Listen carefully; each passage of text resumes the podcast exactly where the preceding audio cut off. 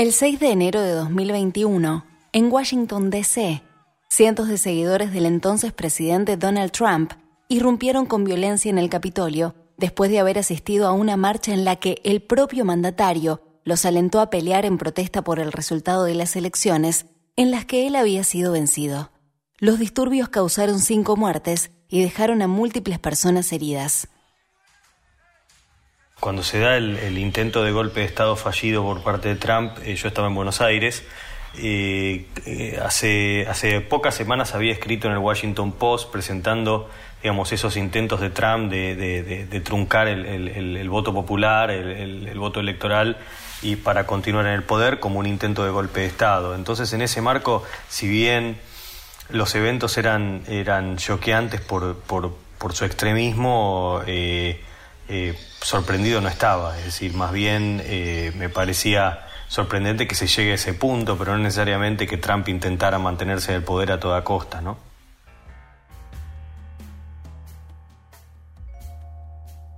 En este episodio charlamos con Federico Finkelstein para analizar el protagonismo de la mentira en los fascismos del pasado y en los populismos de derecha del presente. El libro surge, en realidad es una continuación de los interrogantes y, un tratar de, digamos, de dar respuestas a qué es lo que está pasando hoy en el mundo, ¿no?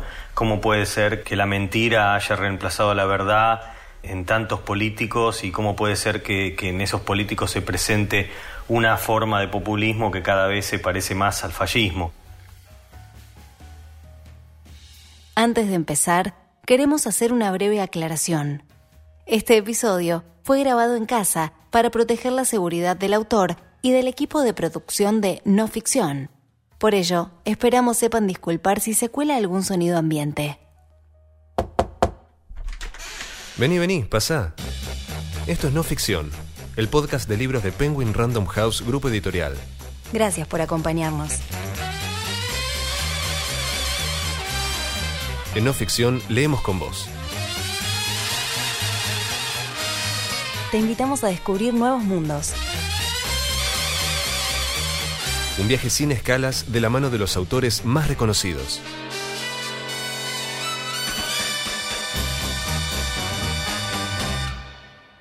Hoy, Breve Historia de la Mentira Fascista, un libro de Federico Finkelstein, publicado por Editorial Taurus. Todos los políticos eh, mienten. La mentira casi diría que es, es, una parte central de la política desde tiempos inmemoriales. Por ejemplo, eh, pensadoras como Hannah Arendt hablan de eso y explican por qué. Eh, y lo que yo me pregunto en el libro más bien es, ¿qué tiene de diferente esa, esa mentira fascista? que diferencia a políticos clásicos, populistas, liberales, conservadores y, comunistas de justamente los fascistas. Y las diferencias son tanto cuantitativas como cualitativas. Es decir, los fascistas mienten muchísimo más, prácticamente mienten todo el tiempo, y también se presenta una diferencia de tipo cualitativa. Los fascistas creen en sus mentiras. El político típico miente, pero no cree que no se cree sus propias mentiras. Mientras que los fascistas creen en sus mentiras o creen incluso que cuando lo que están diciendo no es correcto, eso que están diciendo está al servicio de una verdad revelada. Y creo que acá está la principal diferencia que yo planteo en el libro, ¿no? Lo que para los fascistas es la verdad, para el resto de nosotros es una mentira, en el sentido de que lo que para el resto de nosotros constituye la verdad, es decir, aquello que puede ser probado con datos, con hechos, para los fascistas no necesariamente eso es verdad. Es decir, lo que es la verdad empírica es una verdad para ellos parcial que es una verdad menor con respecto a lo que ellos piensan que es la verdad revelada. Por eso el fascismo se presenta eh, como un culto, como una religión política y cuando ellos hablan de verdad están hablando de una verdad que no necesita ser probada y que incluso cuando es una verdad que está desmentida por los hechos, los fascistas deciden no solo ignorar los hechos, sino tratar de cambiarlos para adaptarlos a la verdad, a la verdad revelada que ellos plantean, que para, como decía, para nosotros es una mentira. Ejemplos de esto hay muchos.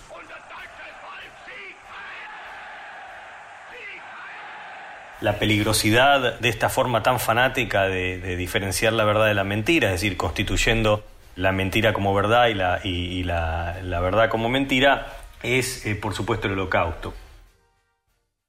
Pensemos entonces en lo que decía la propaganda nazi de los judíos. La propaganda nazi planteaba esa gran mentira de que eh, los judíos eran sucios y transmitían la enfermedad. Esto, por supuesto, es una patraña eh, de propaganda, pero dado que claramente se podía probar que eso no era así, los nazis crearon condiciones sanitarias horribles en guetos y campos de concentración en las cuales pusieron a una gran cantidad de judíos europeos y en estos guetos y campos de concentración, en unas condiciones sanitarias artificiales creadas justamente por los nazis, finalmente lo que era mentira se trató de convertir en verdad, es decir, en ese marco los judíos tenían condiciones de suciedad, por lo tanto, dado que había unas condiciones sanitarias horribles, transmitían la enfermedad. Pero eso es, no es la verdad, sino más bien es un intento de crear la verdad a partir de la mentira, es decir, una transformación radical y peligrosísima de la realidad, ¿no?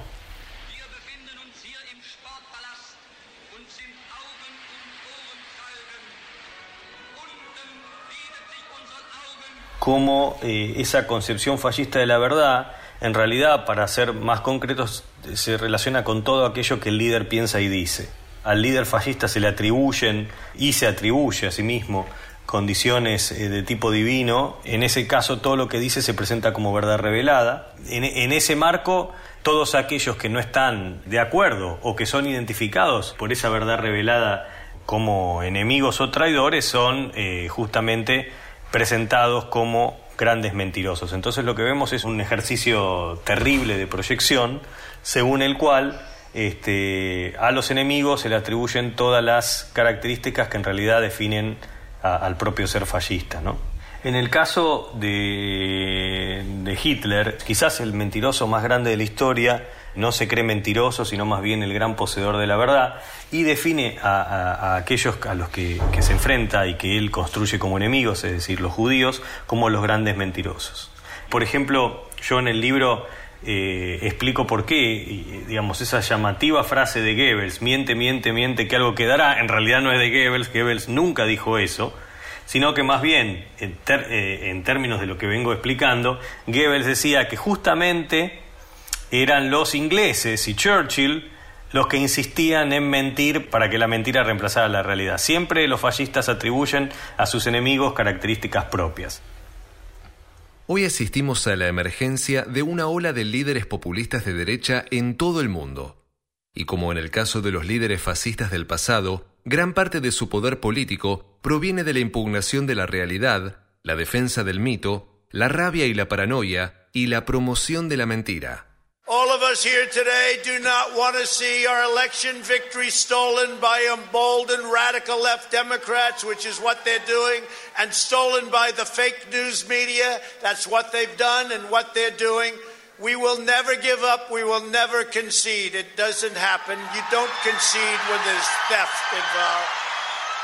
Para ir más recientemente al caso del golpe de Estado de estos fascistas seguidores de Trump del, pasado 6 de enero, es interesante notar que esta gente se movilizó por una mentira. La mentira siempre aparece como un mito, como un mito movilizante para los fascistas, y eh, toda esta gente fue, eh, este, asaltó el Congreso, atacó el Congreso, y, en, algún, en algunos casos muy contados e incluso murieron por una mentira que es la mentira, el mito movilizador de que Trump ganó las elecciones, cosa que no es verdad, está ampliamente probado que, lo contrario pasó, y en realidad se movilizaron por una mentira. Y, en algunos casos, bueno, eh, murieron por una mentira, ¿no? Digamos, eh, el, golpe de Estado de Trump, eh, de estos fascistas, que los fanáticos que lo siguen, y racistas y antisemitas, eh, podíamos ver incluso muchos de ellos con ropas en las que festejaban eh, prácticamente el holocausto y, el mundo de Auschwitz. Este tipo de gente, eh, bueno, viene haciendo terrorismo al estilo fascista desde, hace, desde hace un tiempo ya y el libro comienza con algo que pasó en realidad hace muy poco.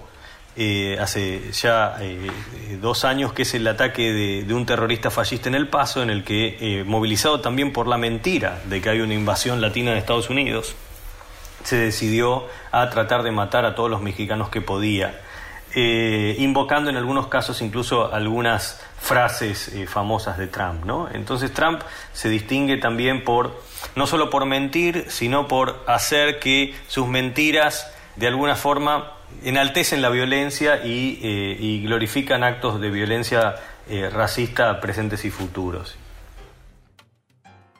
Lo que pasa es que la realidad eh, es innegable, ¿no? Y, como yo sostengo, eh, eventualmente, eh, digamos, todos pueden ver que el emperador está desnudo, ¿no? El emperador que miente está desnudo. Es decir, sí, Trump, después de, en un discurso muy explícito en donde incitó a la violencia e incitó esa ocupación insurreccional del Congreso, después niega, niega como si estuviera hablando otra persona.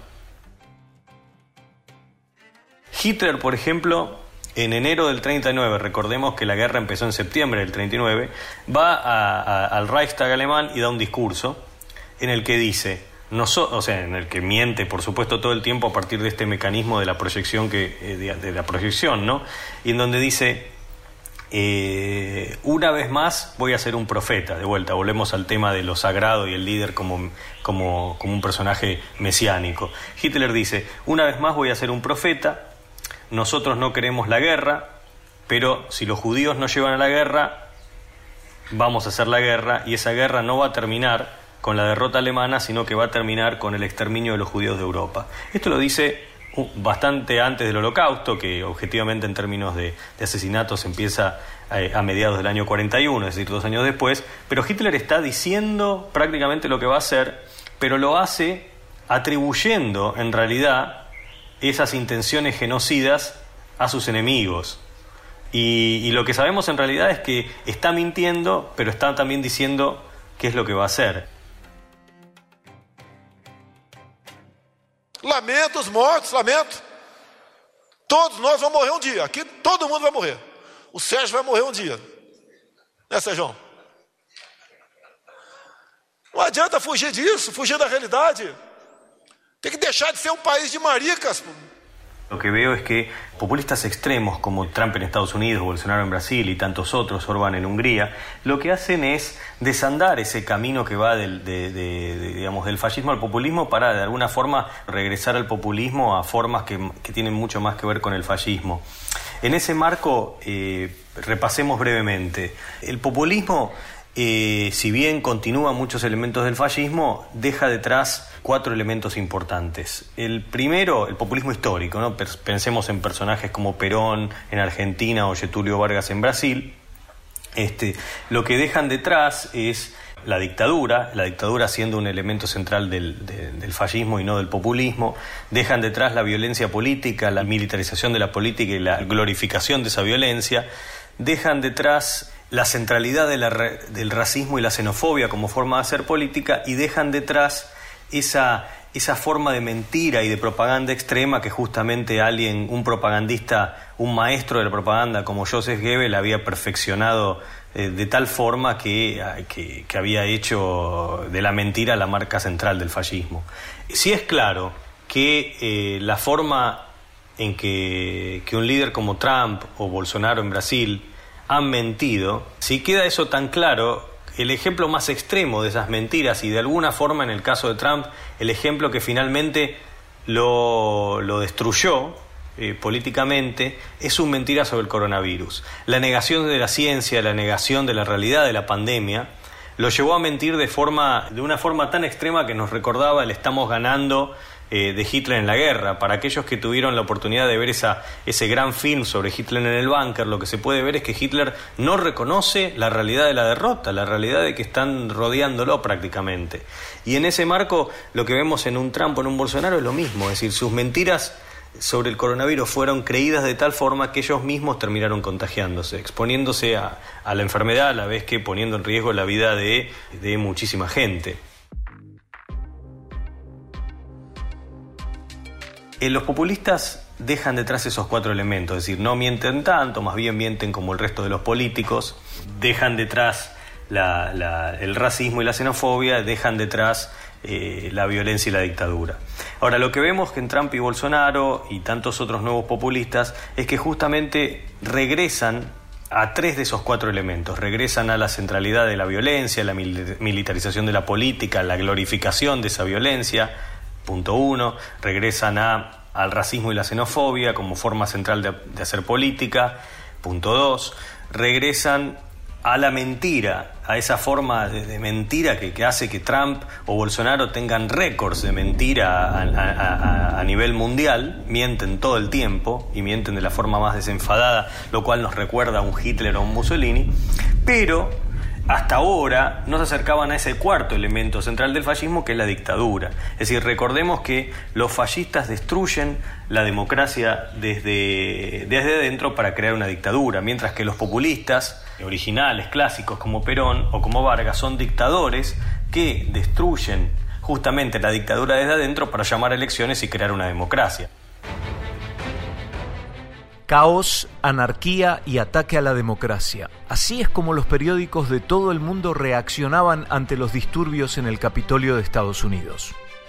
Millones de personas vieron este miércoles con horror cómo se desarrollaban escenas de caos sin precedentes en Washington. Partidarios del presidente Donald Trump irrumpían en el Capitolio justo cuando el Congreso iniciaba una sesión conjunta para certificar la victoria del presidente electo Joe Biden. En ese marco, los eventos del 6 de enero, el golpe, el intento fallido de, un golpe de Estado fallista por parte de Trump, hace que justamente nos replanteemos la pregunta, ¿estamos hablando de un populista o estamos hablando de un fascista? No hay populismo sin democracia, no hay fascismo sin dictadura, bueno, si Trump eh, vencía en ese golpe de Estado, lo que iba a haber en Estados Unidos era una dictadura, es decir, un presidente que no había sido elegido, sino que más bien, al estilo fascista, destruye la democracia desde adentro. Frente a las posturas más extremas, las tecnologías en comunicación y la libertad de prensa juegan roles fundamentales. En ese marco lo que vemos es líderes que si están intentando destruir la democracia, por supuesto que van a intentar también destruir la libertad de prensa. El fallismo destruye las distinciones entre, entre, lo público y lo privado, entre el Estado y los individuos, y por supuesto destruye la posibilidad de que los individuos sean informados por medios independientes. Si lo vemos desde el punto de vista de la historia eh, de las mentiras fallistas, este ataque a la prensa y este odio a la prensa, recordemos por ejemplo que Trump decía son los enemigos del pueblo, eh, tiene que ver con eh, la necesidad de establecer esas mentiras como la realidad. Es decir, ¿cuál es la función de la prensa independiente en una democracia? Justamente la de brindar a los ciudadanos información basada en hechos para que los ciudadanos puedan tomar sus propias decisiones. Entonces, hay una gran diferencia entre una opinión y una interpretación. Una opinión no necesita de hechos, una interpretación se basa en hechos para establecer qué es la realidad y qué es la mentira. Si, nos quedamos sin esa información que en general nos da la prensa independiente, pocas distinciones puede haber entre la verdad y la mentira, ¿no? Entre la ficción y la realidad. ¿Cuáles son las razones por las que un siglo después del nacimiento del fascismo, en manos de Mussolini en Italia, el mundo aún ve surgir políticos con este tipo de liderazgos. Estos grupos y este tipo de liderazgos surgen por situaciones que quedan por resolver en las democracias. Es decir, es importante eh, continuar y ampliar el trabajo de la democracia. Y eso implica mayor representación, menos desigualdad, más educación, más acceso a la información. Es decir, cuando se dan todas estas cosas es muy difícil para este tipo de liderazgos post-fascistas o propiamente fascistas para poder este, establecerse justamente a través de la mentira. Es decir, cuando hay información, cuando hay igualdad, cuando hay educación, ¿no? Federico Finkelstein estudió historia en la Universidad de Buenos Aires y obtuvo su doctorado en Cornell University en 2006. En la actualidad, se desempeña como profesor de historia en prestigiosas universidades de la ciudad de Nueva York ha publicado numerosos artículos en diversas revistas especializadas, así como ensayos en volúmenes colectivos acerca del fascismo, el holocausto, la historia de los judíos en América Latina y Europa, el populismo en América Latina y el antisemitismo. Entre sus libros se destacan Los alemanes, el holocausto y la culpa colectiva, el debate Gotthagen, la Argentina fascista, los orígenes ideológicos de la dictadura, el canon del holocausto, orígenes ideológicos de la guerra sucia, fascismo, populismo y dictadura en la Argentina del siglo XX y del fascismo al populismo en la historia. Hoy leímos Breve Historia de la Mentira Fascista, un libro de Federico Finchestein, publicado por Editorial Taurus. Encontrá Breve Historia de la Mentira Fascista en todas las librerías o siguiendo el link en la descripción de este episodio. Una realización de Tristana Producciones. No ficción, es una producción original de Penguin Random House, grupo editorial.